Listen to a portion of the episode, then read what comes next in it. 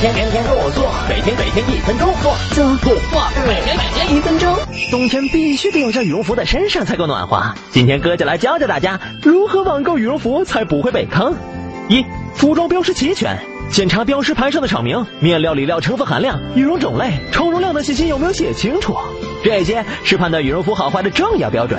如果商家给的信息不详细，那就要注意了。二、含绒量不是越高越好，要根据身体条件、周边环境来选定。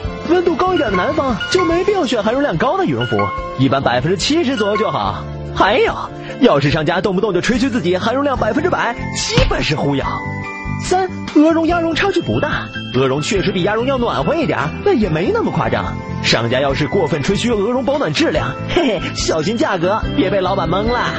四，看其他用户评价，要是都说比想象的薄、出毛、手感差，赶紧关掉页面吧，再便宜也不行。